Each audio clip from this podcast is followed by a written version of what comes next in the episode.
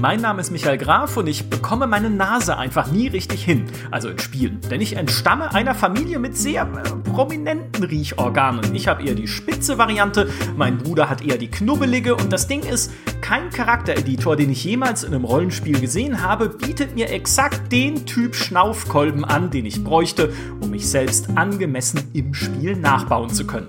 Trotzdem verbringe ich oft Ewigkeiten in solchen Charaktereditoren und wenn ich eure Kommentare lese oder mit meinen GameStar-Kolleginnen und Kollegen spreche, dann bekomme ich den Eindruck, dass ich damit nicht alleine bin. Irgendwie scheint in vielen von uns der Drang zu schlummern, uns mit unseren Charakteren in einem Spiel identifizieren zu können.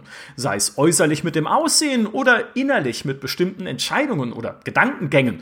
Noch komplizierter wird das Ganze ja irgendwie, wenn wir gar keine selbstgebauten Charaktere spielen, sondern sondern vorgefertigte wie Lara Croft oder Gerald von Riva. Äh, sind wir dann Lara oder der Hexer? Hm.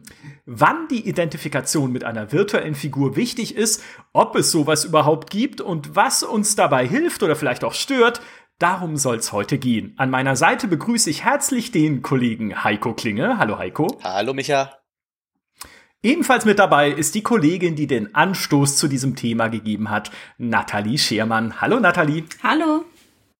Und ich fange an mit einem Disclaimer. Bei mir halt's nämlich ein bisschen, weil ich umgezogen bin. Das ist witzigerweise in meiner Timeline schon der zweite Podcast nach meinem Umzug, in eurer Timeline da draußen, aber der erste, weil wir in unterschiedlichen Zeitzonen leben sozusagen. Wir haben schon einen aufgenommen, den ihr aber erst noch hören werdet. Deshalb nur kurz, äh, das sei dazu gesagt, äh, wenn es bei mir leicht halt, vergebt mir bitte, das Zimmer ist noch relativ leer, in dem ich sitze. Die meisten Sachen sind noch eingepackt. Das wird in Zukunft hoffentlich wieder ein bisschen besser. So, Nathalie, Fang du mal an. Du hast das Thema äh, aufs Tableau gebracht, vorgeschlagen mhm. für den Podcast. Äh, wir waren alle sofort begeistert und haben gesagt, das ist super, da können wir viel drüber reden. Wie bist du drauf gekommen? Ich bin drauf gekommen, als die ganze Debatte um The Last of Us Part 2 losging, nämlich als feststand, dass Ellie die Hauptrolle spielen wird dieses Mal. Und ich habe von vielen männlichen Spielern gelesen, dass sie meint haben, ja, das spiele ich doch nicht, damit kann ich mich doch gar nicht identifizieren. Und dann bin ich in meinen Freundeskreis reingegangen und habe gefragt, hey, wie sieht's bei euch eigentlich aus? Und da kamen ganz gemischte Meinungen bei raus. Also die einen haben gesagt, ich spiele in Rollenspielen ausschließlich weibliche Charaktere. Die anderen haben gesagt, du, nee, ich weiß ja gar nicht, wie sich eine Frau fühlt in bestimmten Situationen. Und dann habe ich angefangen, mich immer mehr mit dem Thema zu beschäftigen. Und das ist wirklich so eine Spirale, in die man da hineinfällt. Und ja, ich finde, das ist ein super, super spannendes Thema. Ja, ich finde, also äh, wenn wir über Identifikation sprechen, dann bedeutet es ja eigentlich, dass wir, oder so zumindest wäre mein Verständnis dessen, dass wir das Gefühl haben wollen, Teil der virtuellen Welt zu sein und ein, eine wichtige Person in dieser virtuellen Welt zu sein, erstmal. Und dann noch dazu, dass diese virtuelle Person, die wir sind, auch, äh, ne, darüber kann man streiten, aber vielleicht, vielleicht muss es so sein oder eben auch nicht, dass diese Person auch irgendwie etwas hat, was wir in unserem realen, in unserer realen Persönlichkeit, in unserem realen Selbst wiedererkennen oder, oder auch vielleicht gerne hätten oder sowas. Also wenn ich einen Charakter habe, wo ich sage, hey, mit dem habe ich was gemeinsam, ob, aber egal was, würde ich jetzt vielleicht sogar sagen, also sei es irgendwie die Vorliebe für Stellaris. das ist super tief an den Spielcharakter, der Stellaris spielt.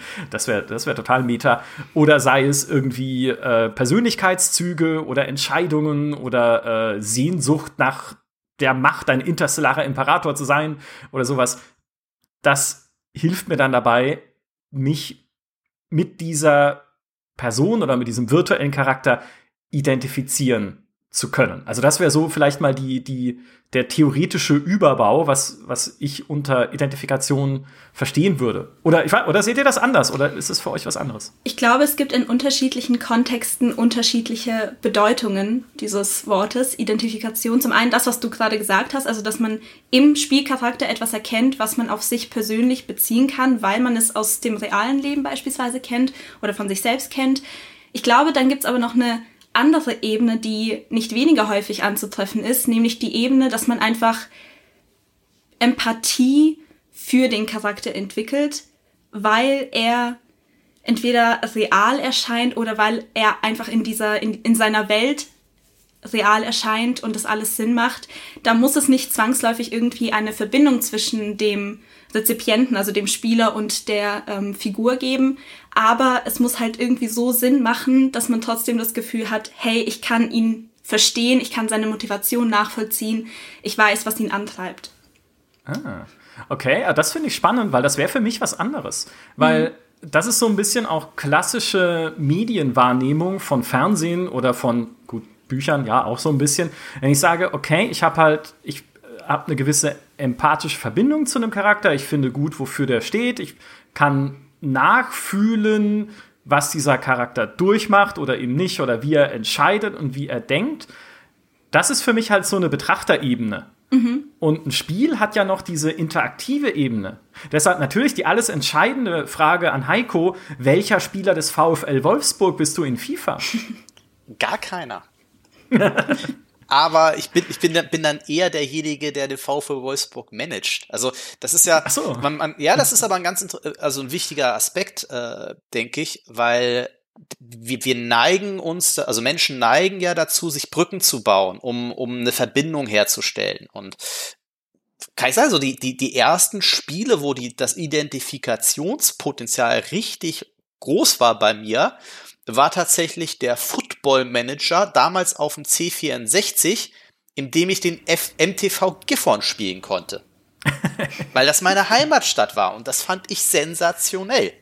Ähm, also deswegen gibt es da für mich zwei Ebenen und das, das was, was ich nur bei mir selbst wahrnehme, was ich tatsächlich sehr, sehr spannend finde, ist ähm, auch zwischen den, inwieweit gibt ein, muss ein Charakter überhaupt eine Projektionsfläche sein? ähm, um beim Beispiel The Last of Us 2 zu, zu bleiben, da musste ich mich ja nicht zwangsläufig mit den Handlungen identifizieren, die dort passiert sind.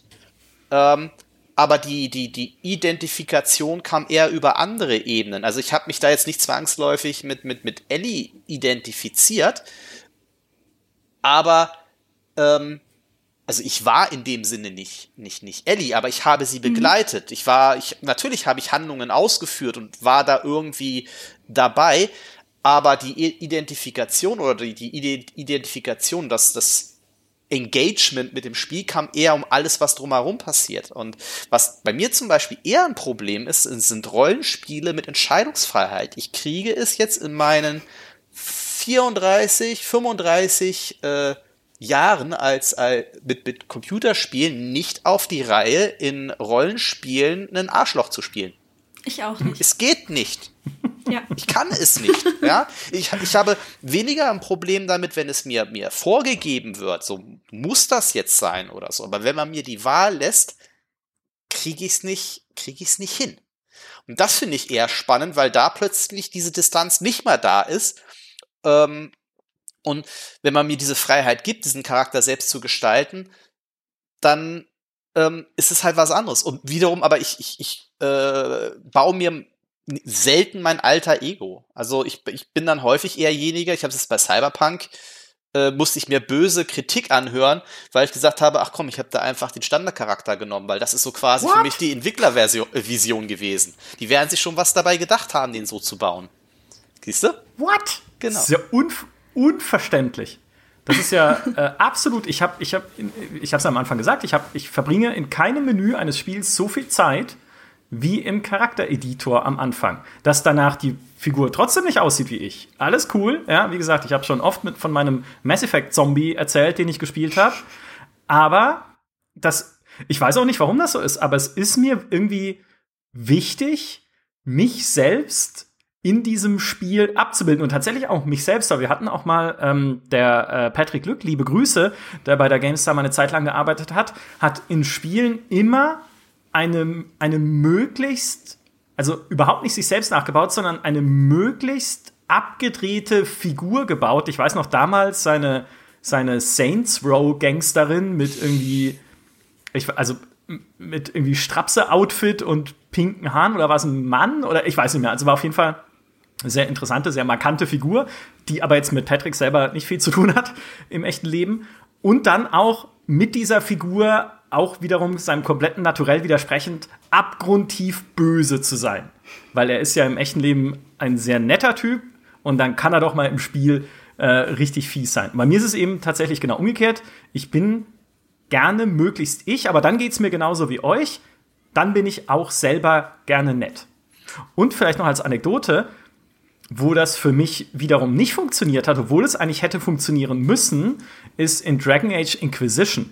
Weil Dragon Age Inquisition gibt ja auch Möglichkeiten, freundlich zu sein und äh, ein guter Inquisitor zu sein, aber du kannst nicht richtig arschig sein im Spiel. Also es gibt den Kontrast nicht. Zumindest nicht so äh, sag ich mal, übersteigert, wie man ihn aus anderen BioWare-Spielen kennt, wie aus dem Knights of the Old Republic, wo du halt wirklich der Sith sein kannst, der Familien gegeneinander aufhetzt und so. In Dragon Age Inquisition sind alle Problemlösungen, die dir angeboten werden, ja, also nicht alle Gold glänzen super freundlich, happy, aber sie sind, es, es ist keine dabei, wo man sagt, okay, ich bringe euch alle um, sozusagen. Und dann, wenn dieser Kontrast fehlt, hat es für mich auch wieder nicht so gut funktioniert, weil dann hatte ich gar nicht so sehr das Gefühl, mich mit meiner äh, mir inneliegenden, keine Ahnung, Nettigkeit irgendwie überhaupt äh, gegen eine Versuchung durchsetzen zu müssen des Bösen, was es dann in dem Fall gegeben hätte oder so, sondern ja, dann bin ich halt unterschiedliche Abstufungen von, vom netten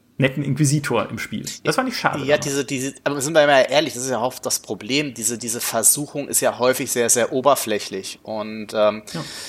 da kommt vielleicht wieder meine, meine Historie als Bankkaufmann ähm, zum Tragen. Ich Min-Maxe spiele. Ja. äh, und allein deshalb bin ich fast immer gezwungen, ähm, gut zu spielen, weil es kaum wirklich ein Spiel ist, oder gibt, in dem Böse sein wirklich Vorteile hat.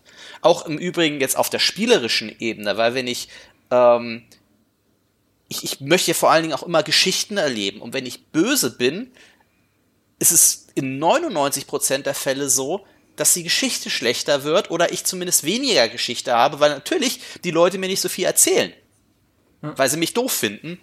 Ähm, und deswegen habe ich das immer so ein bisschen ambivalentes Verhältnis. Ich fand es in Tyranny, ich weiß nicht, ob ihr das gespielt habt, ganz interessant, wo man ja per Definition quasi ein Handlanger eines abgrundtief bösen Imperators ist und die ganze Welt schon in, aus sich heraus, das ganze Umfeld schon böse ist. Alle um dich rum sind in irgendeiner Form böse und du versuchst irgendwie dazu überlegen, überleben und dann zu schauen, okay, wie böse bin ich jetzt eigentlich selber, das fand ich ganz interessant. Äh, das, das hat bei mir halbwegs funktioniert.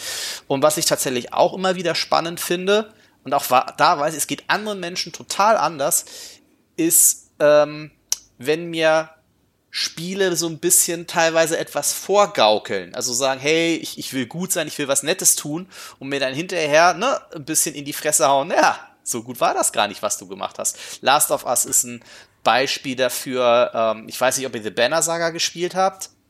Mhm. Da ist es, geht's noch mal eine Stufe weiter. Da äh, habe ich einen Charakter äh, hochgelevelt tatsächlich und den echt zu so einer richtig harten Kampfmaschine gemacht. Ich sag nicht, wer es ist. Und ähm, dann ist was im Spiel passiert und plötzlich wurde dieser Charakter dann zu einem Feind. Und zwar mit all dem Ultra Power Hochgrad Leveling, was ich ihm spendiert habe. Und ich war echt nicht mehr in der Lage, ihn zu besiegen. Was ich gleichermaßen ein bisschen doof, ein bisschen geil fand. Ah. ah, jetzt pass aber auf, um bei dem Beispiel zu bleiben. Wer bist du denn in Banner Saga? Also, wenn du jetzt wirklich sagen würdest, was, was ist meine Rolle, wenn wir bei diesem Identifikationsmotiv sind, in diesem Spiel? Wen, wen spielst du da? In, das wechselt tatsächlich. Und das ist tatsächlich das Spannende an Banner Saga. Banner Saga ist ja sehr gut darin, dir unterschiedliche Perspektiven zu geben. Also du hast mhm. ja ein, ein, ein, ein, ein breites Potpourri an Charakteren, die alle auch sehr gut geschrieben sind und alle bestimmte Eigenheiten haben, die du im Verlauf der Geschichte kennenlernst. Und äh, Banner Saga ist auch insofern spannend, weil es die Perspektive wechselt.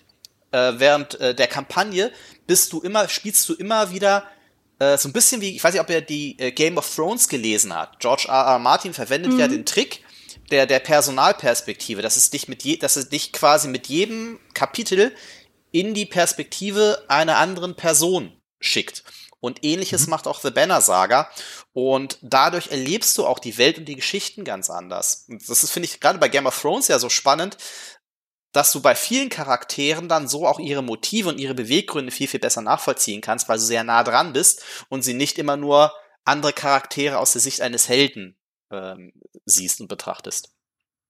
Ja. Äh, Macht es damit auch einfacher, dir Identifikationsperspektiven zu bieten, wenn du es denn möchtest oder wenn du zumindest mal sagen möchtest, ich hätte, würde gerne Charaktere kennenlernen, die mir sympathisch sind, äh, mit denen ich irgendwie eine empathische Verbindung irgendwie aufbauen kann. Das geht natürlich nicht bei einem klassischen Spiel, wo du halt einen Charakter, deinen Charakter fest spielst. Ja, also du bist in einem Tomb Raider wechselst du ja auch nicht die Perspektive zwischen äh, Lara und de, äh, anderen bekannten Tomb Raider Charakteren. Die man alle schon vergessen hat, weil äh, die so hatte gut sie nicht eine sind. Schwester? sie hatte doch eine, hatte sie nicht eine, gab es nicht eine Schwester, eine böse Schwester oder ihre Mutter? Ihre Stiefmutter oder irgendwie. Stie ja, ja, ja, ja. So. Äh, wir wollen ja, ja, keine Spieleenden spoilern, aber. Der Butler. Sie hat, sagen wir so, sie hat, sagen, sagen wir so, sie hat familiäre Probleme. Ja, in der Tat. Genau. Wie gesagt, der Butler in Lara Croft 2, der am Anfang durch deine, das ist ja das Einzige, was ich kenne von, von den alten Tomb Raider-Spielen. In Tomb Raider 2 natürlich, nicht Lara Croft 2. Das ist äh, meine Lieblingsfigur immer noch. Ja, also schwierige Frage. Es ist ja, ähm, was diese Identifikation angeht, es gibt ja, äh, es gibt ja so verschiedene Theorien, was Identifikation äh, stärken kann in einem Spiel oder wie sie überhaupt entstehen kann, so dieses Konzept, sich selbst abgebildet zu fühlen oder Teile von sich selbst in einem Spiel. Ähm, es gibt verschiedene Wissenschaftler, die darüber auch schon äh, Papiere geschrieben haben, unter anderem äh, Dorothee Heffner, Christoph Klimt und Peter Forderer, deutsche Medienwissenschaftler, die sagen, wenn wir Spiele so sehen als Eskapismus, also als so ein Mittel, um unserer realen Welt auch manchmal ein bisschen zu entfleuchen, gerade nach dem Jahr 2020, mögen es jetzt noch mehr Leute nachvollziehen können als vorher, ja, weil, dass man auch mal in einer anderen Welt sich so aufhalten will. Und wenn, wenn so Eskapismus unser Hauptmotiv ist, zu sagen, okay, ich versinke jetzt halt mal irgendwie vier Stunden in Cyberpunk, damit ich mich nicht äh, drum kümmern muss, äh, meine Kartons auszupacken und die neue Wohnung hier einzurichten, dann wollen wir oft, dass dieser Charakter, den wir dann spielen, so eine Art idealere Version von uns selbst ist. Also wenn ich sage, okay, ich, ich flüchte ja damit nicht nur aus den Aufgaben, die ich habe, sondern ja vielleicht auch aus dem, was mir an mir selber jetzt nicht gefällt. Und dann will ich halt einen Charakter spielen, der irgendwie noch mutiger, noch cooler, noch mächtiger, noch intelligenter oder was auch immer ist, als ich es vielleicht in der realen Welt bin oder wenn ich mir halt selber da irgendwie äh, Probleme habe mit mir selbst, um dann im Spiel halt diese Probleme vergessen zu können. Das fand ich eigentlich eine ganz, also äh, eine ganz interessante Theorie für dieses, hey, und wenn mir ein Charakter dann die Möglichkeit gibt, das zu projizieren, also wenn ich dann wirklich das Gefühl habe, keine Ahnung, ich fühle mich dann in dem Spiel halt stark oder clever oder sonst was, dann trägt das zu dieser Identifikation bei. Das ist ja auch äh, manchmal eine Gefahr von Spielen, ne? haben wir, glaube ich, auch schon mal ausführlicher darüber berichtet, diese, berichtet, diese Eskapismus und die sich Erfolge in Spiele zu holen, in Spielen zu holen, die man im realen Leben nicht hat. Ne? Stichwort ja. World of Warcraft, erfolgreicher A-Level, ich bin jemand, der gemocht wird, meine Gilde und so. Ähm, ja, also das ist, ist, ist sicherlich ein, äh, ein Aspekt, dieses, ähm, wenn ich eine, eine, das, das einer Figur folgen kann und äh, jemand anders werden kann, dass das etwas mit mir macht, klar. Bei mir ist es äh, interessanterweise gar nicht mal diese Vorstellung, dass ich irgendwie eine bessere Version von mir selbst bin in Rollenspielen. Ich habe ganz im Gegenteil sogar manchmal ein bisschen Angst davor, wilder zu sein, als ich es im Real Life bin. Und das fängt dann halt schon wirklich beim Charaktereditor an. Dann gucke ich mir die ganzen Frisuren an, denke, boah, das sieht total cool aus. Und wenn ich jetzt pink mache, die Haare und meine Augen lila, das wäre voll cool. Und bevor ich dann auf Bestätigen klicke, mache ich wieder die langweiligste Frisur rein, die ganz normalen blauen Augen, einfach damit es so aussieht wie ich. Überlegst du dir, überlegst du dir erstmal, was würde passieren, wenn ich dieses Bild von mir meiner Mutter schicke? Welches Bild von? Naja, dein, von deinem, dich mit, dich mit lila Haaren und grünen Augen. Nein, es ist, es ist einfach, ich, ich weiß nicht, ich, ich denke mir immer, komm, jetzt machst du so einen so einen Durchgang, wo du richtig anders bist als normalerweise. Und du spielst auch anders. Also dein Spielstil soll dann auch anders sein. Und das soll sich in deinem Charakter widerspiegeln. Und am Ende wird da nichts draus, weil ich dann jedes Mal, selbst wenn ich in Cyberpunk irgendwie so ein Auto klaue, entschuldige ich mich zehnmal bei der Person. Weil ich einfach, ich würde das halt im wahren Leben niemals machen. Und es ist bei mir da irgendwie so eine Hemmschwelle trotzdem vorhanden, die ich einfach nicht überwinden kann. Und dann spiele ich jedes verdammte Rollenspiel nach demselben Prinzip. Und ich habe auch immer das Gefühl, dass ich dadurch vielleicht ein bisschen, dass mir dadurch auch der Spaß irgendwie verloren geht, weil es halt dann immer doch dasselbe ist oder zumindest sehr, sehr, sehr ähnlich. Aber ich kann da nichts machen dagegen.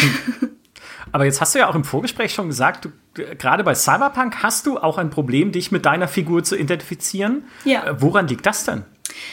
Ich konnte es am Anfang so gar nicht einordnen, aber ich glaube, es ist einfach so ein Zusammenspiel mehrerer Elemente. Zum einen haben wir eben das Setting und ich finde, Cyberpunk als Genre geht halt sehr unter die Haut. Es spricht halt Themen an, mit denen sich, glaube ich, schon jeder in seinem Leben mindestens einmal beschäftigt hat. Also es sind Fragen wirklich, was ist der Sinn des Lebens? Was bedeutet es, Mensch zu sein? Und das sind Fragen, die mich auf einer sehr, sehr, sehr persönlichen Ebene treffen.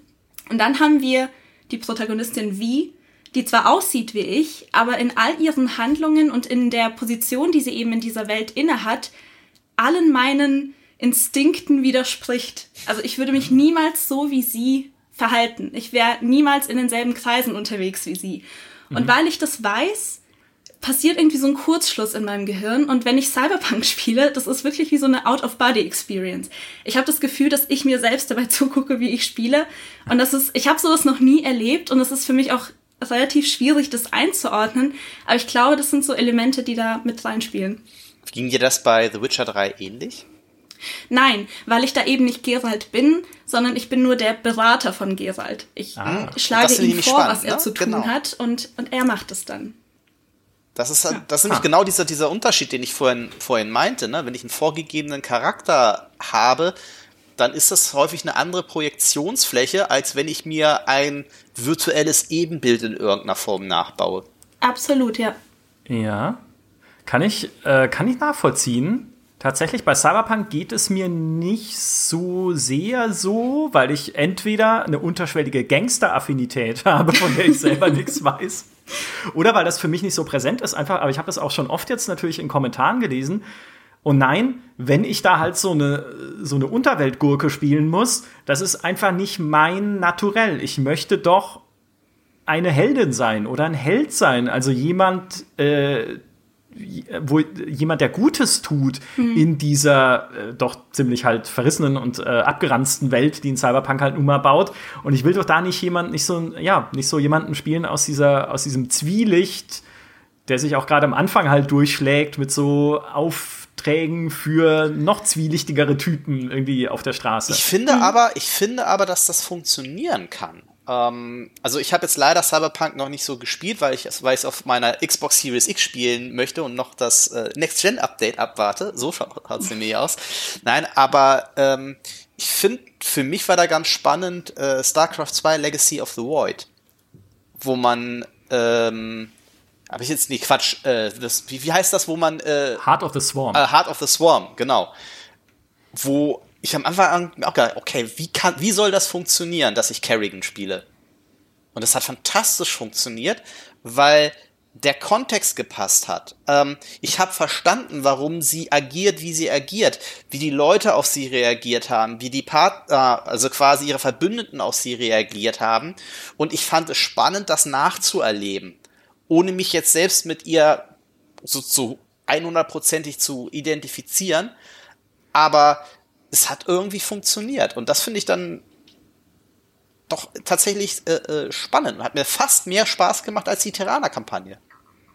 Ja.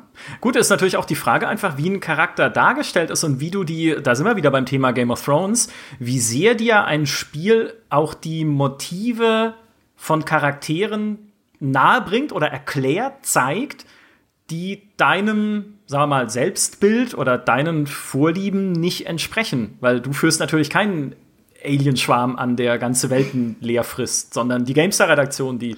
Wo gerade sagen, wo jetzt, jetzt. wo ist der Unterschied? Ja. nee, aber da, äh, wenn sich Spieler halt Mühe geben, auch der Seite, also nicht so in so ein klassisches, äh, stumpfes Gut-Böse-Schema zu verfallen, sondern dir auch die eigentlich böse Seite oder die Seite, die du zuerst als böse wahrnimmst, ihre Motivation zu erklären, das ist ja dann auch immer, sagen wir mal, die hohe Kunst des Storytellings, wie man sie auch beispielsweise in Anime-Serien sieht, diese ganzen Gundam-Serien, wo sie mit ihren komischen, ich mag das ja, also ich bin ja überhaupt kein Fan davon, wenn Dini jetzt da wäre, könnte er da viel mehr drüber erklären und erzählen, aber deren Stärke ist es ja, diese, eigentlich geht es nur darum, dass sich irgendwie zwei Fraktionen mit riesigen Robotern bekämpfen, was ja toll ist, natürlich, klar, aber diese Serien bemühen sich oft auch, die Motivationen dieser beiden Fraktionen intensiv darzustellen und zu erklären, warum und wofür kämpfen die, was ist deren Motivation. Und so hast du irgendwann auch das Gefühl, es gibt hier keinen Bösen, so wie es ja auch in realen Kriegen eigentlich ist. Ne? Es gibt hier nicht die Bösen und die Guten, sondern es gibt zwei Seiten mit unterschiedlichen Vergangenheiten und unterschiedlichen Auffassungen davon, äh, was, was richtig und was falsch ist. Und die kämpfen dann gegeneinander. Hast du Fire Emblem und Three Houses gespielt? Nein, ich habe alle Fire Emblems gespielt, nur das nicht. Ständig wird mir erzählt, wie toll es ist. Ja, aber das Spiel macht exakt das. Also du, du hast ja drei äh, Kampagnen in dem Sinne und dann mit drei Häusern und ähm, jede erzählt die Geschichte aus seiner Perspektive und ähm, die und die sind alle irgendwie sympathisch und trotzdem tötest du dann irgendwann die der anderen und das fand ich es war eine ganz ambivalente Mischung bei mir zwischen, dass ich das total super und total furchtbar fand. Denn ich habe jetzt, glaube ich, zweieinhalb der drei Kampagnen durchgespielt, sind irgendwie jetzt bei, bei knapp 100 Stunden oder so. Und ich habe immer noch nicht das Gefühl, und ich verstehe es nicht. Und genau das ist der Sinn der Sache. Ne? Also das Spiel ist da sehr, sehr clever, trotz der cheesy Dialoge. Du kannst mhm. es nicht verstehen. Und du willst es verstehen. Du willst etwas einfacher machen, was nicht einfacher zu machen geht.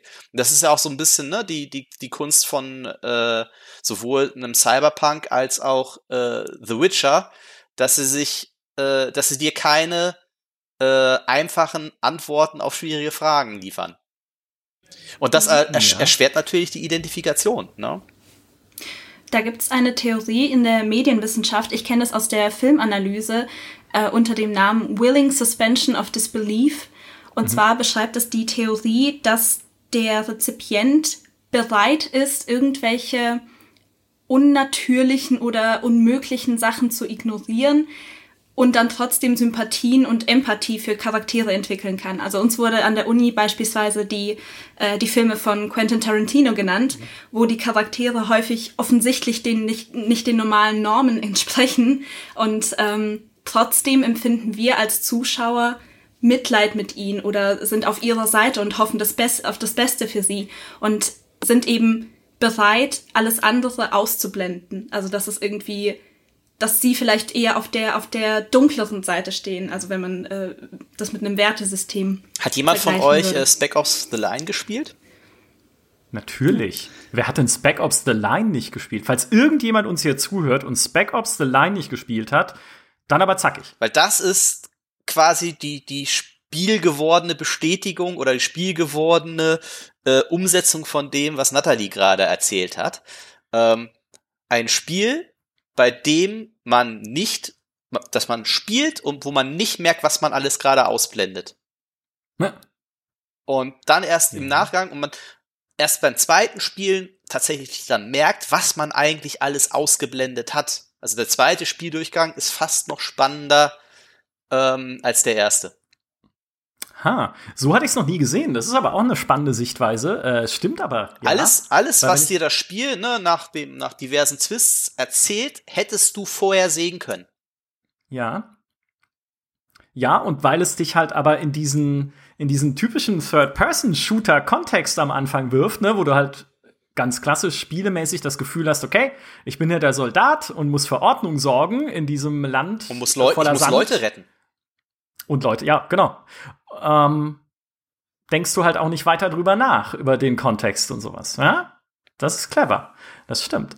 Äh, eine, äh, vielleicht eine, eine Disziplin, nee, eine Ebene von so Identifikation, äh, über die wir jetzt noch gar nicht gesprochen haben. Ne? Wir reden ja viel über Charaktere, über äh, auch ein bisschen Wertesysteme. Ähm, also ist jemand ein Mörder und ich finde ihn trotzdem sympathisch, weil seine Motivation erklärt wird und so. Aber eine Ebene, über die wir jetzt noch gar nicht gesprochen haben, ist äh, oder noch nicht viel gesprochen haben. Heiko hat das erwähnt vorhin. Gameplay.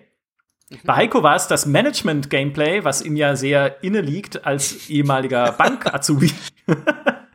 ähm, und wo ich zum Beispiel, äh, äh, wo ich jetzt gerade merke, das Gameplay für Identifikation äh, nicht unbedingt mit der mit dem Charakter im klassischen Sinne, also mit der Persönlichkeit, die ich spiele, wichtig ist, aber für das, was ich gerade tue, ist Hades. Weil in Hades spiele ich halt äh, den Sohn des äh, griechischen Totengottes, das ist mit dem, der irgendwie aus seinem, aus der Hölle ausbrechen will, weil es ihn da nervt. Okay, kannst du sagen, gut, das ist halt so ein Vater-Sohn-Konflikt. Äh, der Sohn hat keinen Bock mehr, will raus. Das kennen wir alle vielleicht ein bisschen aus unserer Kindheit, so ein bisschen diese, diese Rebellion. Aber das ist, das ist eigentlich gar nicht wichtig, weil was diese Figur für mich zu meiner Figur macht, ist das eigentliche Gameplay, das mir ja in jeder Runde, ist ja ein Roguelike, in jeder Runde, die ich es durchlaufe, andere Fähigkeiten in anderen Kombinationen gibt. Also ich finde immer andere Götter gefallen, die mir andere Talente geben, die ich dann mit immer anderen Waffen kombiniere, um so immer wieder andere Charakterbuilds auszuprobieren. Manche funktionieren gar nicht, weißt du von Anfang an, okay, irgendwie, keine Ahnung, die, äh, die Schusswaffe zusammen mit den Ares-Talenten, das funktioniert halt einfach nicht. Da kann ich gleich neu anfangen oder so. Aber dadurch, dass das Spiel immer wieder mir eben diese anderen Kombinationen gibt, erfordert es auch immer wieder meine Kreativität zu schauen, wie komme ich jetzt mit dieser komischen Kombination an Sachen klar? Okay, ich habe jetzt Granaten, die mehr kritischen Schaden anrichten. Ich kann irgendwie einen Aufladeschuss machen und beim Ausweichen hinterlasse ich so einen Area of Effect, äh, äh, äh Effekt, äh, also so ein so ein Flächenschaden-Ding einfach, wo Gegner reinlaufen können. Okay, wie muss ich mich jetzt bewegen und wie genau muss ich kämpfen? Welche Fähigkeit benutze ich wann, um daraus das Maximum rauszuholen?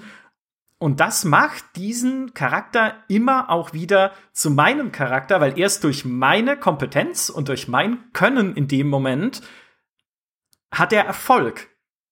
Also, und das ist, ähm, das ist ganz spannend, weil das auch in den Studien vorkommt, die ich gelesen habe, weil das dieses klassische äh, diese klassische Selbstbestimmungstheorie ist aus der Psychologie, weil du als Mensch eigentlich drei Dinge brauchst, um dieses selbstbestimmte Gefühl zu haben oder halt kurz gefasst sehr, sehr vereinfacht, um glücklich zu sein und um dich ähm, wohlzufühlen. Und das ist Kompetenz. Ich bin gut in dem, was ich tue. Und das bin ich dann in Hades, wenn ich das so meistere, was es mir gibt.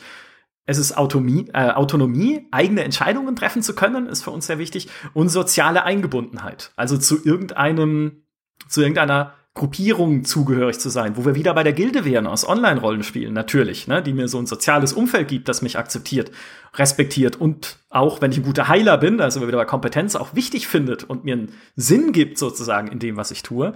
Und ähm, das finde ich ist für mich auch die viel stärkere Form der Identifikation, also Identifikation über Kompetenz und Erfolg, als diese, diese Werte-Identifikation, zu sagen, hey, dieser, äh, mein Charakter hier ist doch ein, ein herzensguter Hexer, äh, genau wie ich es auch bin, sozusagen. Kre könnt ihr das nachvollziehen? Total. Ähm, als Aufbauspieler, ja, äh, Kreativität, das habe ich gemacht das ist meine Insel bei Anno. Das ist ein unglaublich mhm. hoher Identifikationsfaktor. Und ich habe noch ein anderes Beispiel, und zwar Hearthstone, das ich nun ja fast ununterbrochen seit äh, fünfeinhalb Jahren spiele. Ähm, es wäre ein, ein, ein leichtes, mir einfach irgendwie einen, einen Deck, ja, aus der Meta, aus den Tierlisten da runter zu kopieren. Das macht mir aber nur halb so viel Spaß, als ein eigenes Deck zu bauen und das zu optimieren. Ist mir auch schnuppe, ob das nun total super gut ist, aber es ist mein Deck. Es sind meine Ideen, die da drin stecken. Es ist meine super duper Power-Kombination, mit dem ich gerade das Board äh, wipe. Das ist, macht mit mir etwas völlig anderes in Sachen Identifikation und damit auch Spielspaß aus, als äh, tatsächlich sogar nur zu gewinnen, was ich auch ganz interessant finde. Ja, bei mir ist es tatsächlich bei Hades eine ähnliche äh, Erfahrung gewesen. Ich hasse Roguelikes eigentlich total, weil ich mich dann immer wie der letzte Versager fühle. Aber weil bei Hades einfach dieses, diese Niederlagen Hand in Hand gehen mit der Story, also das gehört dazu. Das ist nicht etwas, wo du als Spieler versagst und die Figur denkt, denkt sich nur, oh mein Gott, wie, wie kann man nur so doof sein, sondern es gehört einfach dazu, dieses Scheitern und wieder versuchen und das ja, das, das gibt einem eher dieses Gefühl, hey, ich bin doch kompetent und das, das muss so sein. Da habe ich jetzt nichts verbockt, das muss einfach so sein. Ich musste jetzt sterben, um jetzt die besseren Fähigkeiten zu bekommen. Also das hat äh, bei mir auch einen sehr, sehr positiven äh, Eindruck hinterlassen. Und was mir gerade auch noch eingefallen ist, ähm, sind so Spiele wie Phasmophobia. Ich finde, die sind vom Gameplay eigentlich total runtergedreht. Also die sind wirklich sehr, sehr, sehr banal. Und wenn man sich das auf dem Papier durchliest, erscheint es auch wirklich langweilig. Aber in dem Moment, in dem man das mit anderen Spielern, äh, mit anderen Leuten spielt, passiert so eine Art Rollenspiel, wo man bestimmte Rollen einnimmt. Jeder hat sein, sein Zeug, das er da machen muss. Der eine nimmt sich die Knicklichter, der andere fotografiert alles. Und jedes Mal, wenn man in dasselbe Haus hineingeht eigentlich und demselben Spielprinzip folgt, entsteht eine komplett neue Geschichte. Und das macht einfach so unglaublich viel Spaß. Und das spielt dann wieder auf diese, eher auf diese soziale Komponente an, die du gerade ja. erwähnt hast. Ja, oh, super Beispiel auch. Ich habe jetzt gerade in meinem Kopf, dass eigentlich ist, äh, mische ich gerade beide Spielprinzipien. Vielleicht könnte das mal kurz jemand entwickeln, vielleicht. Wenn du nämlich so einen sozialen, ähm, also sagen wir mal, so ein Third-Person-Spiel hast, auch wie ein Left 4 Dead beispielsweise, aber jeder kriegt zum Start von einer Partie zufällige Fähigkeiten, so wie in Hades, und dann musst du dir deine Rollen selbst schnitzen als Team. Also dann darf es natürlich nicht nur eine halbe Stunde dauern pro Level oder so, sondern ein bisschen länger. Aber das finde ich, das finde ich mega spannend, wenn du dich dann, ne, also hast du dieses soziale Miteinander, ihr müsst euch absprechen, wer macht was, und gleichzeitig musst du dich in jeder Partie wieder neu auf das einstellen, was das Spiel dir gibt, ne, sei es ein Kartendeck, sei es irgendwelche äh, Schuss- und Heilfähigkeiten oder so, um fürs ganze Team ideal Erfolge erzielen zu können. Ja, das perfekte Spiel, da haben wir's. Also es gibt ja so ein bisschen was, was das noch ein bisschen ähm, auf die auf die Spitze treibt, das Hades-Prinzip, also also noch ein bisschen böser ist, äh, ist ja Slay the Spire, weil du da natürlich dir ein komplettes Deck baust, also mit noch mit viel mehr Optionen letzten Endes hantieren musst. Ähm, das ist noch krasser, aber das ist tatsächlich ich fand's spannend, äh, ich habe sehr gespannt zugehört, als sie über Hades erzählt hat, weil das funktioniert wieder bei mir überhaupt nicht. Also gar nicht. Also ich liebe Hades und ich spiele es total, aber ich bin auch da wieder, da kommt der alte äh, Min-Maxer in mir zum Vorschein. Ich habe meine Kombi, also ich wechsle die Waffen schon durch, aber gerade so bei den Fähigkeiten, da habe ich meine absoluten Favoriten. Und wenn ich die kriegen kann und du, du hast ja Möglichkeiten in Hades das ein bisschen zu planen, ne? indem du dann die entsprechenden ja, äh, äh, äh, Items mitnimmst, um dann als nächstes dann ne, das Blitzdings zu kriegen von Zeus zum Beispiel. Ähm, du kannst es ja schon steuern. Also ich bin da tatsächlich auch nicht so wirklich experimentierfreudig. Ich will, dass mein, ich will, dass mein Plan funktioniert. Und wehe mir, ja. mir, mir wird da reingefunkt. Ja, verstehe ich aber schon auch. Also ein bisschen so meine Lieblingsfähigkeiten habe ich natürlich auch, aber es macht mir tatsächlich auch mehr Spaß, dann dieses so dieses Reinfuchs-Kreativitäts-Dings mhm. äh, dann auszuleben. Das ist wie in, jetzt fällt mir der Name nicht ein, dem Rundenstrategiespiel, Rundentaktikspiel, wo man diese drei Mechs steuert. Auf diesen kleinen Karten. Into, Into the Breach. Into the Breach. Ja, genau. In Into the Breach ist es ja ähnlich, also nicht ganz so, weil es nicht so zufällig ist, obwohl du kannst auch mit Zufallsteam spielen, dann wird es völlig absurd, aber auch da hat ja jedes deiner Mac-Teams, die du spielen kannst, andere Fähigkeiten, die du anders kombinieren musst, um auch taktisch komplett anders zu spielen, je nachdem, was sie halt können. Ne? Kann ich Gegner irgendwie anziehen, um sie, also zu mir ziehen, magnetisch, um sie dann irgendwie zu zertrümmern? Kann ich so einen Kettenblitz machen? Kann ich sie anzünden? Kann ich sie einfrieren? Und für alles gibt's halt so äh, eigene Mac-Teams und auch da, also ich würde jetzt nicht behaupten, dass ich mich mit denen identifiziere, weil so viel so viel Charakter gibt es nicht in, in Into the Breach. Klar, du hast deine Piloten und die haben kleine Porträts und zwischendurch sagen sie auch mal ein bisschen was, aber bietet jetzt nicht viel, äh, viel Charakterprojektionsfläche oder sowas. Aber auch das ist halt dieses, ich nehme das, was ich kriege und versuche es erfolgreich einzusetzen. Und das finde ich mächtig. Mächtig wegen Max, verstehe. Ähm, mächtig. Mächtig. Genau. Ja, aber bei, bei, bei Into the Breach, ähm, ich liebe das Spiel, aber auch da identifiziere ich mich nicht mit den handelnden Personen, sondern mit dem Ziel. Ne? Also ich will, ich will die Welt retten. Das ist eine andere Form von Identifikation. Und dass das äh, und die, die Identifikation kommt eben auch da natürlich ein Stück weit über ähm, den Erfolg und über auch das, ne, ich, ich baue mir den, den Helden und äh, ich möchte ihn nicht verlieren, weil ich da so viel Liebe und Energie reingesteckt habe. Ne? Also die, die mhm. Piloten mhm. und die Max, du brüstest sie ja auf im Verlauf eines Runs. Und ähm, was, was, wo Into the Breach halt auch unglaublich gut ist und auch das stiftet Identifikation, ist dieses äh, Ge Gefühl, dass es dir gibt, wie unglaublich clever du bist. Mhm. Aber, und da aber eben nicht über den Helden, ja, das ist keine Heldenidentifikation, sondern hey, ich habe hier drei Mechs und ich kämpfe gegen 10, 15 äh, Aliens und ich habe hier den Masterplan. Ähm, weil es eben so gut planbar ist, ne? Und auch das macht ja etwas mit dir. Ja. Ja, klar, auch das, ne? Erfolg, Kompetenz halt dann einfach. Äh, eine andere ganz spannende äh, These, die es noch gibt, für, naja, für so ein Identifikationspotenzial in fiktiven Szenarien, äh, ist von, ich glaube, britischen Wissenschaftlern, ah, ich habe es mir nicht aufgeschrieben, aber zumindest englischsprachigen, die nämlich eine kollektive Assimilationshypothese für fiktive Szenarien ähm, äh, erbaut haben. Und äh, das klingt kompliziert, aber es bedeutet einfach nur, wenn du irgendein Medium konsumierst, dann fühlst du dich einer Gruppe darin zugehörig. Zum Beispiel den Elfen in einem Fantasy-Spiel oder, womit sie experimentiert haben, wenn man Leute Harry Potter lesen lässt, also die Harry Potter-Serie, dann fühlen sie sich danach mehr so wie Zauberer, den Zauberern zugehörig. Sie teilen dann auch diesen, ja, so diesen Zauberer Wertekanon, keine Ahnung, ja, oder äh, rufen Expediamus und laufen durch die Gegend. Und äh, wenn du die Leute im Gegensatz, also wenn du die, die, die zweite Gruppe bei diesem Experiment äh, Twilight lesen lässt, dann fühlen sie sich eher den so äh, den Vampiren eher so äh, zugehörig. Nicht den Werwölfen, das ist enttäuschend. Das, äh, das müsste man jetzt nochmal mit einem separaten Experiment genauer äh, pinpointen. ich kenne es auch nicht so gut, muss ich gestehen. Aber so, kannst ja genauso sagen, Spiel Vampire Bloodlines oder Spiel ähm, die Harry Potter Spiele. Dann halt, ne, auf der einen Seite Vampire, auf der anderen die, äh, die Zauberer. Und auch das ist ja wieder, führt zurück in dieses, in dieses menschliche Grundbedürfnis der sozialen Zugehörigkeit. Ne? Also du fühlst dich dann automatisch dieser Gruppe verbunden und fängst halt damit auch an, so ein bisschen ihre, dich in sie reinzudenken. Ja?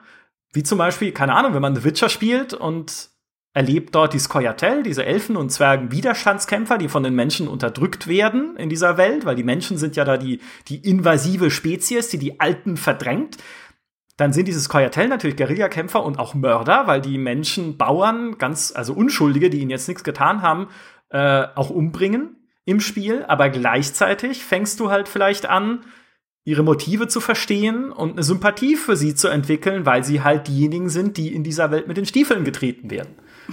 Für mich ist es das Schlimmste in Rollenspielen, wenn ich irgendwann an dem Punkt bin, wo ich mich für eine Partei oder äh, irgendeine Gruppierung entscheiden muss, weil ich einfach, ich bin so unschlüssig und ich, das schlimmste Erlebnis, das ich hatte, war in Fallout 4, weil ich einfach nicht wusste, was ich tun soll und eigentlich wollte ich zur Railroad gehen, hab dann aber irgendwann irgendwo irgendwas gesagt, was die gegen mich aufgehetzt hat und dann bin ich da angekommen, da war die Bruderschaft, die schon alle runtergemetzelt hat und ich war mittendrin und die waren wütend auf mich. Und dann habe ich die halt getötet und dann war ich total niedergeschlagen und bin zum Institut gegangen. Und das war für mich einfach eine Katastrophe. Aber es ist, es ist schon ein sehr, sehr großer Teil. Also jetzt, wo ich so drüber nachgedacht habe, es gibt immer irgendetwas, du bist entweder einer bestimmten Rasse zugehörig oder du musst dich im Laufe des Spiels dann irgendwie entscheiden oder äh, Fire Emblem, du bist in irgendeinem der drei Häuser. Das ist immer eine sehr, sehr starke Komponente. Und äh, jetzt auch in Cyberpunk natürlich. Ich finde, ich fühle mich auch total schlecht, wenn ich diese russischsprachigen Gangster da immer runterschieße, weil ich die halt verstehe, was sie immer schreiben. Das, das ist furchtbar. Aber Cyberpunk hätte ich nämlich tatsächlich gesagt, macht das nicht so sehr. Weil du hast halt diese, äh, es gibt ja keine, also es gibt schon Fraktionen in dieser Welt, aber du bist ihnen ja nicht angehörig. Klar, mhm. du, also ich, das will es nicht spoilern, aber es gibt halt eine Gruppierung, der du hilfst im Verlauf der Kampagne und so. Also ist jetzt nicht so, dass man da überhaupt niemals mit irgendwas äh, in Berührung kommt. Aber es ist nicht so, dass man da sagen kann, ich arbeite jetzt äh, für die Gang da drüben, weil die finde ich sympathisch oder sowas. Also du bist ja doch eher allein gestellt oder so dein eigener, deine eigene Herrin, dein eigener Herr. Bis auf, wie gesagt, man kommt natürlich mit anderen Fraktionen in Berührung, aber es ist jetzt nicht wie in einem Gothic, dass du dich ihnen anschließt und auch wirklich diese Entscheidung treffen musst, okay, bin ich jetzt ein Bandit oder bin ich ein äh, Paladin? Wo wir uns natürlich alle für den Paladin entschieden haben, weil wer will ein Bandit sein? Gibt's aber auch. Ja? Auch da könnte ich verstehen, wenn jemand sagt, hey, diese Banditen im Sumpf in Gothic, das sind halt so die Freigeister. Ja? Die leben halt die außerhalb. Die Hippies. Ja, genau. Die Romantiker, die rauchen ihr Sumpfkraut, die leben außerhalb staatlicher Ordnung, bisschen die Rebellen. Denen kann keiner was. Während diese dummen Paladine, die machen den ganzen Tag hier Disziplinwache stehen, exerzieren, rauf und runter marschieren und dann kriegen sie halt ihre schicke Rüstung. Aber das will doch auch keiner so richtig. Also auch da, ne? Also immer so ein bisschen, klar, Identifikation oder, sag mal, in dem Fall halt Empathie, Sympathie, geht ja immer auch von dir selber aus und was so deine eigenen Echtweltvorlieben sind oder dein, dein eigener Echtwelt-Wertekosmos, äh, den du halt auch mitgekriegt hast äh, von deinen Eltern, von deiner, von deinem sozialen Umfeld äh, oder so. Und ein anderer Aspekt, den wir noch nicht beleuchtet haben, äh, ist natürlich auch die klassische Heldenreise, ne? Ähm, die auch dafür sorgt, dass sich die, die Identifikation ähm, stark erhöht. Wir haben es angeteasert, ne? man wird kompetenter, ne? aber es gibt ja Spiele, also ich, ich hole gerade so ein bisschen Kingdom Come nach, ähm, und die, die Gothic oder Piranha-Beispiele sind ja auch ein sehr gutes Beispiel dafür, ähm, die dir anfangs halt auch wirklich nachdrücklich das Gefühl geben, ein Niemand zu sein, ja, äh, und also ich selbst als, als Gothic-Gestäter ist halt Kingdom Come echt hart, ja. Also du wirst da auf deine erste Hasenjagd äh, geschickt und du bist halt dumm, auch nur aus, aus fünf Metern auch nur annähernd diesen so mit dummen äh, äh, Hasen zu treffen. Ich finde sogar, es übertreibt, wo ich sage, hey, ich kann den Pfeil draufwerfen und würde ihn treffen, aber ich bin zu doof, das mit Pfeil und Bogen hinzubekommen. Na, aber natürlich äh, gibt es dir dafür ein sehr, sehr nachdrückliches Gefühl dafür, ähm, als äh, Hauptfigur einer Geschichte eben auch zu wachsen. Ja. Hm. Ja, wobei Fabiano damals, unser Kollege, eine sehr gute Kolumne geschrieben hat, auch über Kingdom Come, wo er nämlich sagte, ich kann mich überhaupt nicht identifizieren mit Heinrich, den ich da spiele, weil er gerne schleicht und heimlich vorgeht in solchen Spielen. Und das kannst du ja auch in Kingdom Come. Also du kannst ja versuchen, Leute irgendwie von hinten so umzuknüppeln und so. Aber Heinrich bildet das nicht in Dialogen ab. Also du kannst nicht in Dialogen dann sagen, hey Leute, lasst uns doch mal hier keinen umbringen von den Kumanen, heißen sie, glaube ich, ne? Oder so, sondern da sagt, da ist er halt eher dann ein bisschen, also nicht, nicht aggressiv, aber halt ein bisschen offensiver sozusagen. Ja. Und äh, das Heinrich, auch Heinrich ist ein Hitzkopf. Aspekt. Genau. Und es ja. passt nicht dazu. Das ist ein sehr spannender Aspekt und vor allen Dingen äh, Fabiano, das ist immer super, wenn wir über Fremde, also nicht über Fremde, aber über Leute reden, die nicht da sind.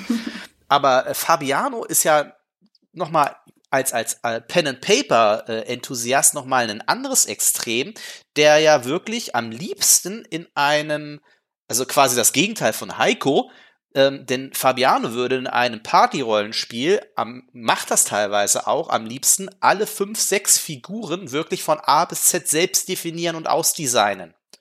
Und er denkt sich dann auch sechs, sehr, sechs unterschiedliche Charaktere aus und lässt sie dann auch in ihrer Rolle agieren.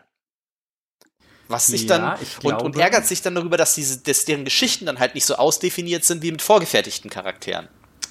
Ich glaube, wir brauchen, wir müssen Fabiano mal hier einladen zur Therapie. zur Podcast, die Podcast-Therapie. Ne? Ja. Aber ähm, da kommt natürlich die Identifikation ähm, über eine andere Ebene äh, rein, nämlich tatsächlich äh, über etwas, was mir teilweise ein bisschen fällt, fehlt, nämlich Empathie. Äh, Fabianus offensichtlich jemand, der sehr gut darin ist, sich in andere Personen reinzuversetzen. Und auch das kann ja Identifikation schaffen. Also das ist, äh, dafür, da bin ich tatsächlich, ich natürlich meinen eigenen Charakter, so ich ihn denn definieren darf, ne, hab's ja am Anfang gesagt, die Nase ist sehr wichtig. Das ist mir, das ist tatsächlich was, was mir sehr wichtig ist. Mehrere Figuren aber selbst zu äh, modellieren und dann auch mit Persönlichkeiten auszustatten, die unterschiedlich sind, das, äh, das wäre eine Dimension, die wäre mir, also die, das, das, das habe ich noch nie gemacht. Das war aber tatsächlich super spannende Diskussion zwischen mir. Wir haben parallel, und Fabian, wir haben parallel Pathfinder gespielt und es gibt im, im, im, im Spiel äh, äh, eine, eine Szene, wo man einen Charakter verlieren kann. Ja? Mhm. Und ich als Min-Maxer Ey, das würde mich ja voll nerven. Ich, ich habe halt überlegt, was muss ich in der Situation machen, damit der Charakter bei mir ist und mhm. bei mir bleibt. Und Fabiano erzählt mir einen Tag später, wie begeistert er davon war und wie cool er es fand, dass dieser Charakter ähm, ihn verlassen hat. Weil er gesagt hat, hey, das war konsequentes äh, Writing, das war so toll, ich konnte mich total in dessen Rolle reinversetzen, weil das einfach so gut gepasst hat, dass der eben das nicht cool fand und dann halt gesagt, ja, so long suckers, ich bin raus. Ja, wenn das ein vorgegebener Charakter ist, oder? Also genau, das war, das war jetzt, das war jetzt ein vorgegebener okay. Charakter, aber Fabiano treibt es tatsächlich auch noch auf die Spitze. Wie gesagt, der ist ja auch Spielleiter von einer Rollenspielgruppe und äh, sagt halt, ähm, er, er versucht immer auch Geschichten zu den Charakteren zu finden und dann diese Charaktere so agieren zu lassen, wie sie agieren würden. Mhm. Und nicht darüber nachzudenken, okay, was wäre jetzt im Spielsinne sinnvoll zu tun, sondern wie würde dieser Charakter jetzt agieren, in dieser Situation? Was wäre da sinnvoll? Was wäre da echtes Rollenspiel? Ja. Also, damit wir nicht nur über Fabiano reden, ihr könnt ihn auch hören, äh, nämlich in unserem Podcast über Pen und Paper, wo er auch schon darüber spricht, äh, wie gerne er Pen und Paper spielt und was für ihn da sehr wichtig ist. Ähm, was ich da ganz spannend finde, ist ein Aspekt, den wir mal, äh, den ich mit Fritz mal in GameStar TV besprochen hatte, wenn es um Entscheidungen in Spielen geht und warum wir auch oft so große Schwierigkeiten haben, selbst wenn wir ein Spiel zum zweiten Mal durchspielen, andere Entscheidungen zu treffen in Rollenspielen, war so ein bisschen meine Theorie, dass äh, im Pen und Paper gilt ja die äh, sozusagen die, die Spielleitermaxime, dass Entscheidungen immer oder im Idealfall so schwierig sein sollten, dass die Gruppe sie diskutieren muss. Also die Pen und Paper Spielgruppe. Und dann müssen sie auch jeweils, oder was heißt müssen, das ergibt sich hoffentlich aus dem Spiel, dann vertreten sie auch jeweils die Perspektive ihrer Charaktere. Je nachdem, wie ihre spielerischen Vorlieben sind, ist es dann halt ihre eigene Perspektive als Menschen, die diese Charaktere spielen. Oder du hast halt, ich bin jetzt der rassistische Zwerg, dann argumentiere ich eben dagegen, dass wir mit den Elfen zusammenarbeiten oder sowas. Und wenn diese Entscheidungen in einer Gruppe sozial ausdiskutiert werden, dann sind sie hinterher auch denkwürdiger und in dir gefestigter sozusagen, weil du hast sie ja hart am Tisch mit den anderen erstritten. Ja, es sei denn, ihr könnt euch nicht einigen, dann gibt's halt gegenseitig aufs Maul, ist auch nicht schlecht.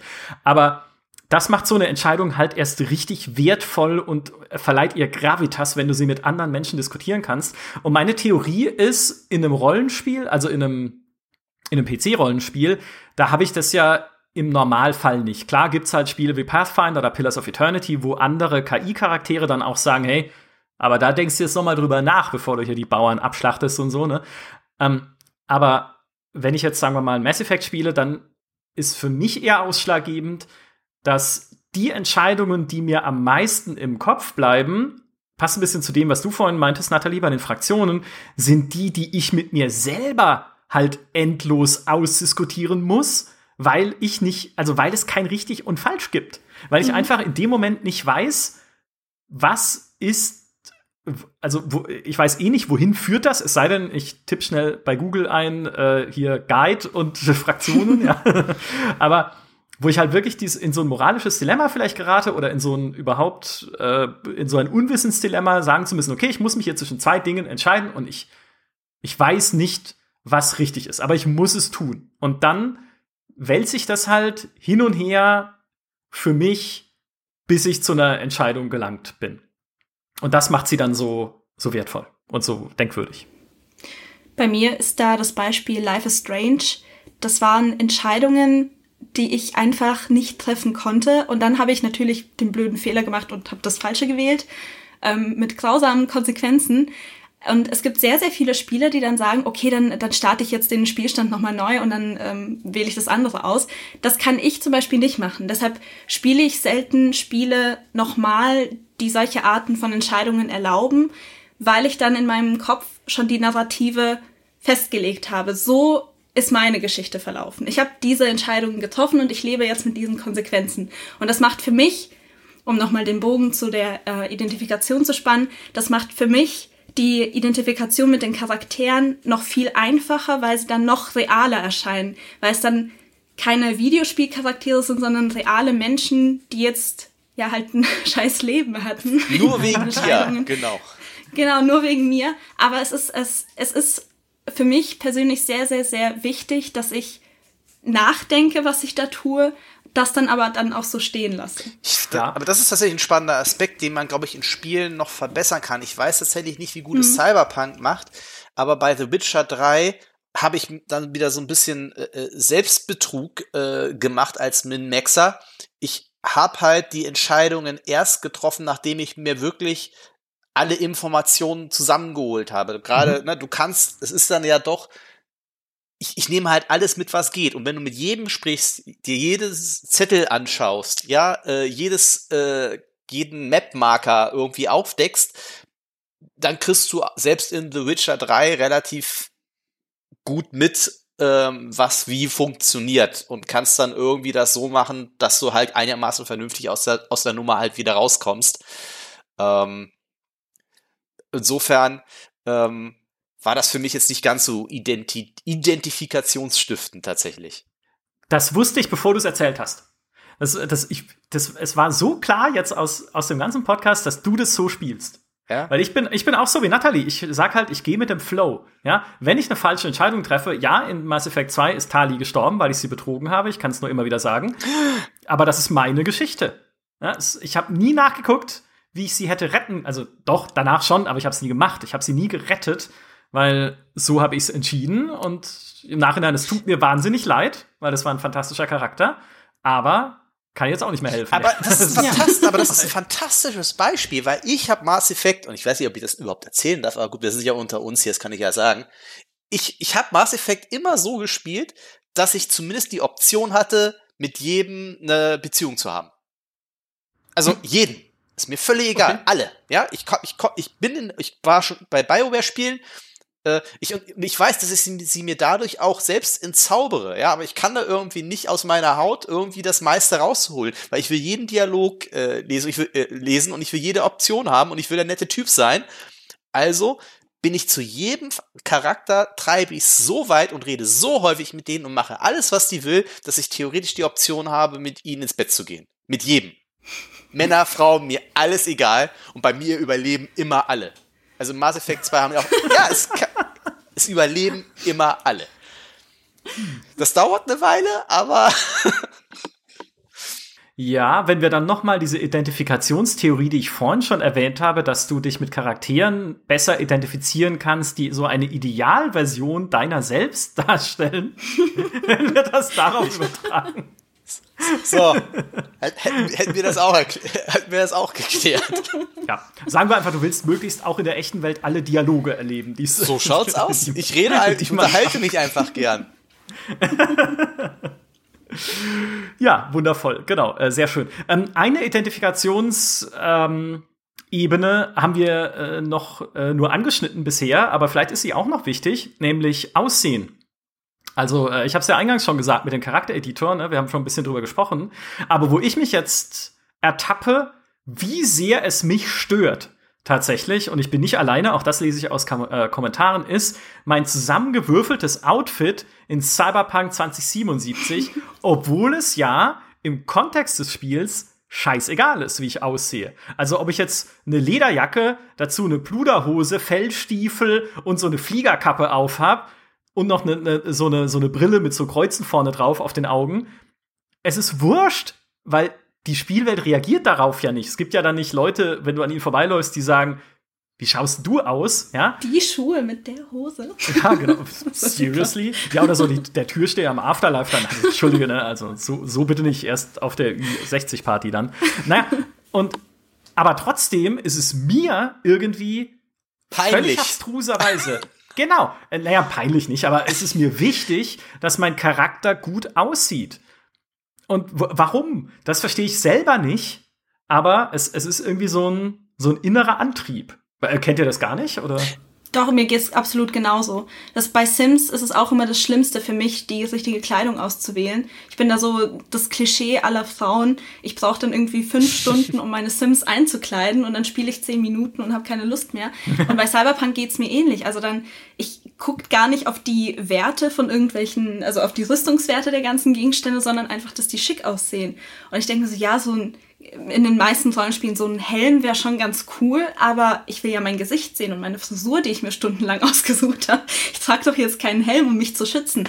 Also das ist für mich auch immer so eine sehr, was das, was das angeht, ist, ist Optik für mich da sehr, sehr, sehr wichtig. Ja. Hm. Meine Antwort kennt ihr, oder? Max, Casanova. Ja, die besten Werte. Natürlich. Erlaubt ist, was funzt. Ähm, ja. aber ich, es gibt tatsächlich ein Spiel, wo mich das gerade ein bisschen vor Schwierigkeiten stellt. Das ist dann aber weniger das, wie sie aussehen, sondern das, wie sie agieren, und zwar Watch Dogs Legion. Ich habe gerade wirklich Spaß mit Watch Dogs Legion. Ich mag das, ich mag das Hacking, es hat seine Schwächen, aber ich habe echt großen Spaß damit. Aber wie die Helden reden, ist, macht es für mich teilweise schwer erträglich. Also dieses, dieses pseudo-coole, dieses hey, der Typ ist hier gerade gestorben, mir doch egal. Ähm, und der Witz ist da, dass da die Identifikation bei mir eher über die äh, Antagonisten kommt äh, weil sie die erstaunlicherweise viel besser ausgearbeitet haben. Und ähm, das ist auch eher aus der Beobachterperspektive, dass ich mir halt überlege, okay, äh, warum sind die so geworden, wie sie sind? Was ist ihre Motivation? Lies mir die Tagebucheinträge oder die, die, die Videos, äh, Files schaue ich mir an und so. Ähm, ist ein ganz interessanter Aspekt. Aber, Aha. Aber die Helden selbst, also ob, ob jetzt mein Typ, ob jetzt mein Typ cool aussieht oder nicht, äh, Hauptsache Good Crit, ja. Okay, also es ist eher deine, das, das kommt dann eher daher, dass du sagst, okay, ich finde es wichtig, diese Typen zu besiegen. Ja, tatsächlich. Ah, ja. Ähm, also ja, und auch da, also ich finde, das ist sowieso etwas, was aus meiner Sicht und vielleicht ist es auch noch mal ein, ein, spannendes Thema in Sachen äh, Identifikation. Ich finde es nach wie vor so furchtbar, wie viel Identifikationspotenzial ähm, die Spiele oder Spiele im Allgemeinen bei den Antagonisten liegen lassen. Ah. Weil sie die mhm. entweder gar nicht oder, oder, oder viel zu spät einführen, weil sie keine Projektionsfläche ähm, liefern und ähm, weil da nicht, nicht, nicht, nicht viel passiert irgendwie, ja. Ähm, aber mein Gott, äh, Micha, du erinnerst dich sicherlich noch an Revan, oder?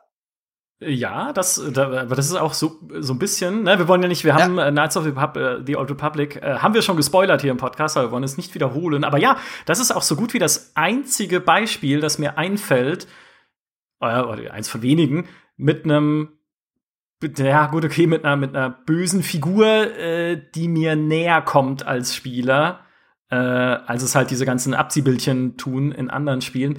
Ähm, aber das ist ein bisschen das, was ich vorhin auch sagte, äh, was diese Anime-Serien angeht. Attack on Titan macht es jetzt zum Beispiel auch in der neuen Staffel, äh, die gerade läuft jetzt, während wir das aufnehmen. Auch da hast du halt Charaktere bisher gehabt, die Antagonisten waren, lernst aber am Anfang der vierten Staffel besser zu verstehen, wer sie sind und was sie, warum sie tun, was sie tun. Und das ist ein, das bringt ein ganz besonderes Gefühl, das ich in Spielen so nicht kenne, wenn es um den Umgang mit äh, Schurken geht oder mit deinen Gegnern, nämlich Mitleid. Wenn du nämlich mhm. das Gefühl hast, hey, was, was die tun, tun sie doch auch nur, weil sie es tun müssen. Oder weil sie denken, dass sie es tun müssen. Und ja, äh, in dem Spiel, ne, also ich bin jetzt derjenige, der sie besiegen soll, aber eigentlich will ich gar nicht, weil das sind doch auch nur arme Schweine, wie ich auch. Das, das kommt tatsächlich relativ ja. selten vor in Spielen, das stimmt. Also, äh, ja. Last of Us 2 hat das sehr, sehr gut gemacht, meiner Meinung nach. Last of Us 2, mhm. gut, äh, wobei Last of Us 2 äh, das natürlich auch, da ist es ja fast schon Spielprinzip, wenn wir ehrlich sind, ja. Äh, also da ist ja auch ohne, also das ist ja quasi die, die Grundidee des Spiels, diese Frage eben aufzuwerfen. Ähm, aber grundsätzlich eben mal, ne, so in andere Rollen äh, zu schlüpfen oder andere Perspektiven zu, zu sehen und auch zu verstehen, finde ich, macht als Spieler auch wirklich äh, so, so interessant häufig. Ähm, und das, um wieder bei StarCraft 2 oder Warcraft 3, das fand ich da spannend, ne, dass man, dass die, die Orks plötzlich nicht mehr zwangsläufig die Bösen waren. Stimmt. Ja, ja. ja richtig. Also es gibt schon, äh, es gibt schon mehr Beispiele. Oder auch, äh, ich finde, ja. ein sehr spannender Charakter in der, in der Beziehung und auch ne, Charaktertiefe, das ist ja das, was wir auch immer wieder einfordern, war äh, oder ist Dutch van der Linde in Red Dead Redemption 2. Der eben auch nur, ja, hey, er ist der Boss einer, einer äh, ja, Banditengang und er ist aber auch komplett die ganze Zeit präsent im Spiel. Und das ist einfach natürlich das, was Spiele vernachlässigen, ist eben ja, die Identifikation mit dem, mit deinem Gegenspieler, ja, ähm, und, oder mit dem, mit dem, was, was, mit dem du interagierst, da geht noch was. Also ich finde, ist eigentlich doof, eigentlich sagen wir immer mit Identifikation mit dem Helden, aber ich finde fast, das ist halt einfach in Spielen, ne? weil das, das kommt sehr schnell immer durch Power Fantasy und so. Aber ich glaube, dass diese Identifikation mit, mit Helden oder mit dein, deiner Spielfigur noch um so viel stärker werden kann, wenn du noch besser und mehr verstehst, warum du das eigentlich alles tust, was du gerade tust. Ja, und mhm. das ist, wird, das wird halt oft einfach äh, bisschen unter den Teppich gekehrt, weil halt Spiele immer noch, zumindest viele davon sehr Action getrieben und Event getrieben sind. Ne? Also ist das wichtig, was passiert. Es ist aber nicht, nicht so wichtig, warum es passiert. Das ist, also da würde ich mhm. ja komplett beipflichten, da mehr äh, Augenmerk drauf zu legen und mehr besser einfach dich einzubetten. Auch in dieses, auch das ist ja wichtig für Identifikation. Ich will mich ja eingebettet fühlen in diese Welt. Ich will wissen, wer bin ich? Wer sind die anderen? Warum bin ich, wie ich bin? Also selbst wenn ich einen vorgefertigten Charakter spiele, warum ist, ne, wer ist Gerald von Riva und warum, warum, was will der mit dieser einen weißhaarigen Frau? Ne? Und daraus will ich halt dann diese Motivation ableiten. Und diese Motivation gehört ja auch zur Identifikation, wenn ich sage, okay, ich kann die Motivation nachfühlen, ich weiß, warum das gerade passiert, also mache ich es auch lieber und habe dann auch lieber Erfolg, wenn ich mich mit dem Ziel irgendwie identifizieren kann. Ich bin diesbezüglich mhm. tatsächlich jetzt mal äh, sehr gespannt auf Far Cry 6, die ja, was ha. ja recht viel Geld in die Hand nimmt, ne, um jemanden wie Giancarlo Esposito als äh, Antagonisten zu verpflichten. Da wird schon viel äh, Aufwand und Energie reingesteckt werden. Und äh, ich hoffe halt daraus, dass er nicht einfach nur ein schurkisches Abziehbild wird. Aber der erste Trailer sieht da ja, sie, die sahen da ja schon ganz vielversprechend aus. Ja, aber das ist bei Far Cry ja immer so. Jetzt schauen wir mal. Es hat auf jeden Fall Potenzial, das finde ich auch. Ähm, wobei Giancarlo Esposito ist ja jetzt auch in, äh, ich sag mal, in, in The Mandalorian nicht, also, also er ist böse, ja, aber mehr weiß ich auch noch nicht über ihn. Schauen wir mal, ob sie das auch dann feiner ausgearbeitet kriegen. Aber du hast vollkommen recht. Auch da mit dieser Vater-Sohn-Beziehung, mit äh, eben ihm als Diktator und seinem Sohn, den man dann irgendwie äh, formen soll oder den er versucht zum Herrscher zu formen und man selber beeinflusst den aber irgendwie auch oder so. Kann cool sein, aber Ubisoft, das müsst ihr mir erst beweisen. Das, da haben wir zu viel, zu viele Abgründe erlebt in Far Cry, als dass ich da noch mal mit großem Vertrauen. Es gibt da aber noch ein super, super Beispiel, um noch diese These ganz kurz abzuschließen wo für mich durch, eine, durch schlechte Gegenspieler ein Spiel kaputt gemacht wurde und wie wichtig das ist, ist nämlich der Vergleich zwischen Borderlands 2 und Borderlands 3. Ja, ja okay. Mhm. Also da hat für mich äh, tatsächlich hat bei Borderlands 3 haben die die völlig lächerlichen äh, Antagonisten tatsächlich das Spiel kaputt gemacht und auch die Identifikation tatsächlich kaputt gemacht. Weil ich die nicht ernst nehmen ja. konnte. Ich konnte und damit konnte ich auch plötzlich meine eigene Rolle in dieser Welt nicht mehr ernst nehmen.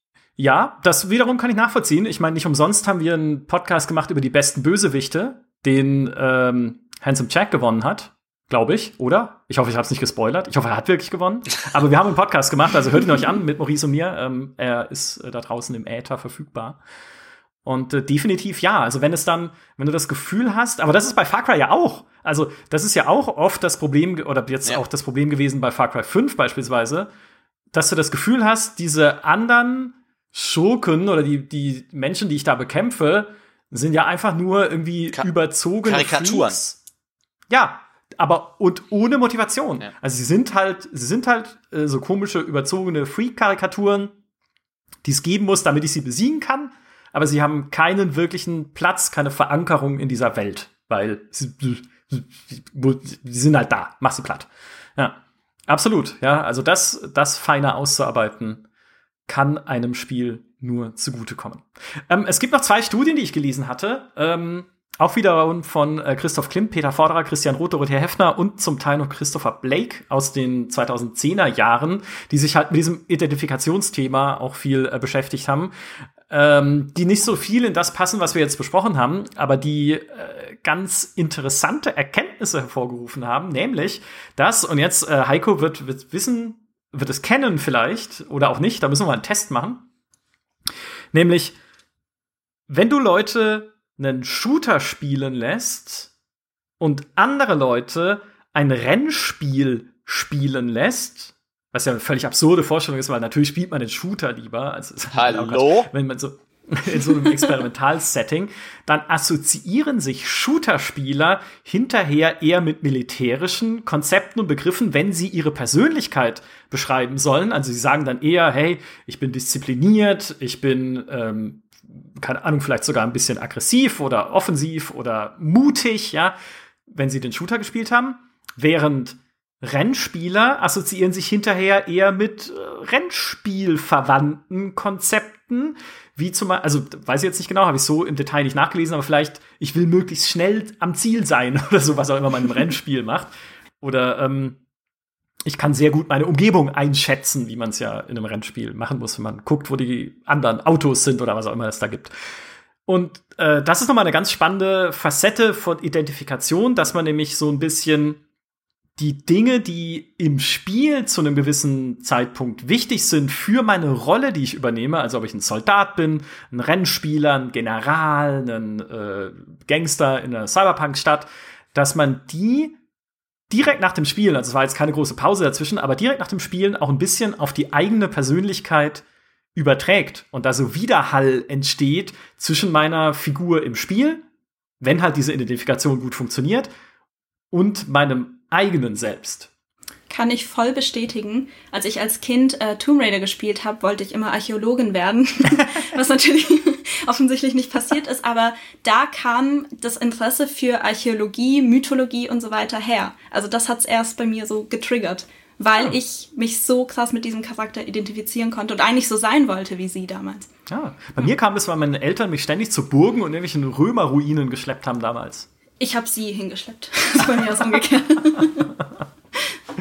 Sehr gut. Ja, fand ich noch interessant. Äh, vielleicht auch für alle, die uns zuhören, noch mal so als, als Abschiedsbonbon zum selber drüber nachdenken, was das bedeutet. Ähm, ausgehend von den, äh, von den Papieren, die ich da gelesen habe, bedeutet das erstmal noch gar nichts, weil da noch nicht erforscht ist, ob das dann auch langfristig anhält, ob man irgendwie generell mutiger wird oder risikoaffiner vielleicht, ne? Als Rennspieler musst du ja auch dann Risiken eingehen. Passe ich noch irgendwie durch die, äh, keine Ahnung, was man da macht, Heiko muss mir erklären, ne? durch die Lücke zwischen den zwei Autos vor mir oder muss ich jetzt, muss ich jetzt schon bremsen, ja, oder kann ich noch mit Highspeed in die Kurve gehen und krieg sie dann trotzdem noch gefahren? Äh, also ob das jetzt nur ein kurzfristiger Effekt ist oder ob es sogar einer sein kann, der länger anhalten kann. Aber interessant ist es doch. Also, wie gesagt, das ist vielleicht äh, für euch zu Hause zum Nachdenken. Das, äh, ich, ich weiß nicht, mit wem ihr euch jetzt am besten identifizieren konntet in dieser Diskussion. Vielleicht mit dem Min-Maxer, Heiko, ja, der die besten Werte und die, also halt irgendwie der, der Planer und Manager ist. Oder mit so Spinnern wie Nathalie und mir, die sagen, wir wollen halt diese emotionale Komponente haben und nicht aussehen wie. Ihr wollt doch äh, einfach nur gut aussehen. Clowns. So schaut's aus. Ja, es ist Ich so. versuche mich nachzubauen. ich habe niemals von gut aussehen gesagt. ich hätte, jetzt, ich hätte jetzt bei mir eher gesagt, wenn ich schon im echten Leben nicht gut aussehen kann, dann will ich wenigstens in Cyberpunk-Klamotten haben, die zueinander passen. mein Problem ist immer, dass kein einziges Spiel Babyfaces anbietet für erwachsene Charaktere. Deshalb sehe ich nie so aus wie ich. Ja, es geht aber auch nicht. Es ist, ich sag ja, ich habe ja, wir haben doch in diesem Podcast, den wir gemacht haben, über fiktive Spieletitel, es war nur halb ein Witz, als ich den Einstieg gemacht habe mit dem Spiel von Peter Molyneux, in das man das eigene Foto einbauen kann und danach wird der Charakter gebaut. Gab es ja schon in ein paar Sportspielen, genau. sah NBA immer 2K. absolut scheußlich aus. sah immer furcht. Ich weiß noch, ich habe, ich glaube, FIFA, NHL, nee, NHL muss es gewesen sein, früher NHL-Hockey auch getestet für die GameStar, wo ich mein Bild einbauen konnte. Absolut erschreckend, was daraus geworden ist. Aber es war ich als NHL-Spieler. Meine ultimatives Fantasie. Und um da dem Bogen zu spannen, was ist das Coole an Fußballmanagern? Man kann einfach ein Passfoto als, ja. als Managerporträt hochladen. Stimmt. Was, das muss irgendwie das, das unterschwelligst cleverste Feature sein, das es überhaupt gibt. Dieses kleine Foto, was du dann oben in der Ecke hast. So schaut's aus. Richtig. Wie wichtig das ist.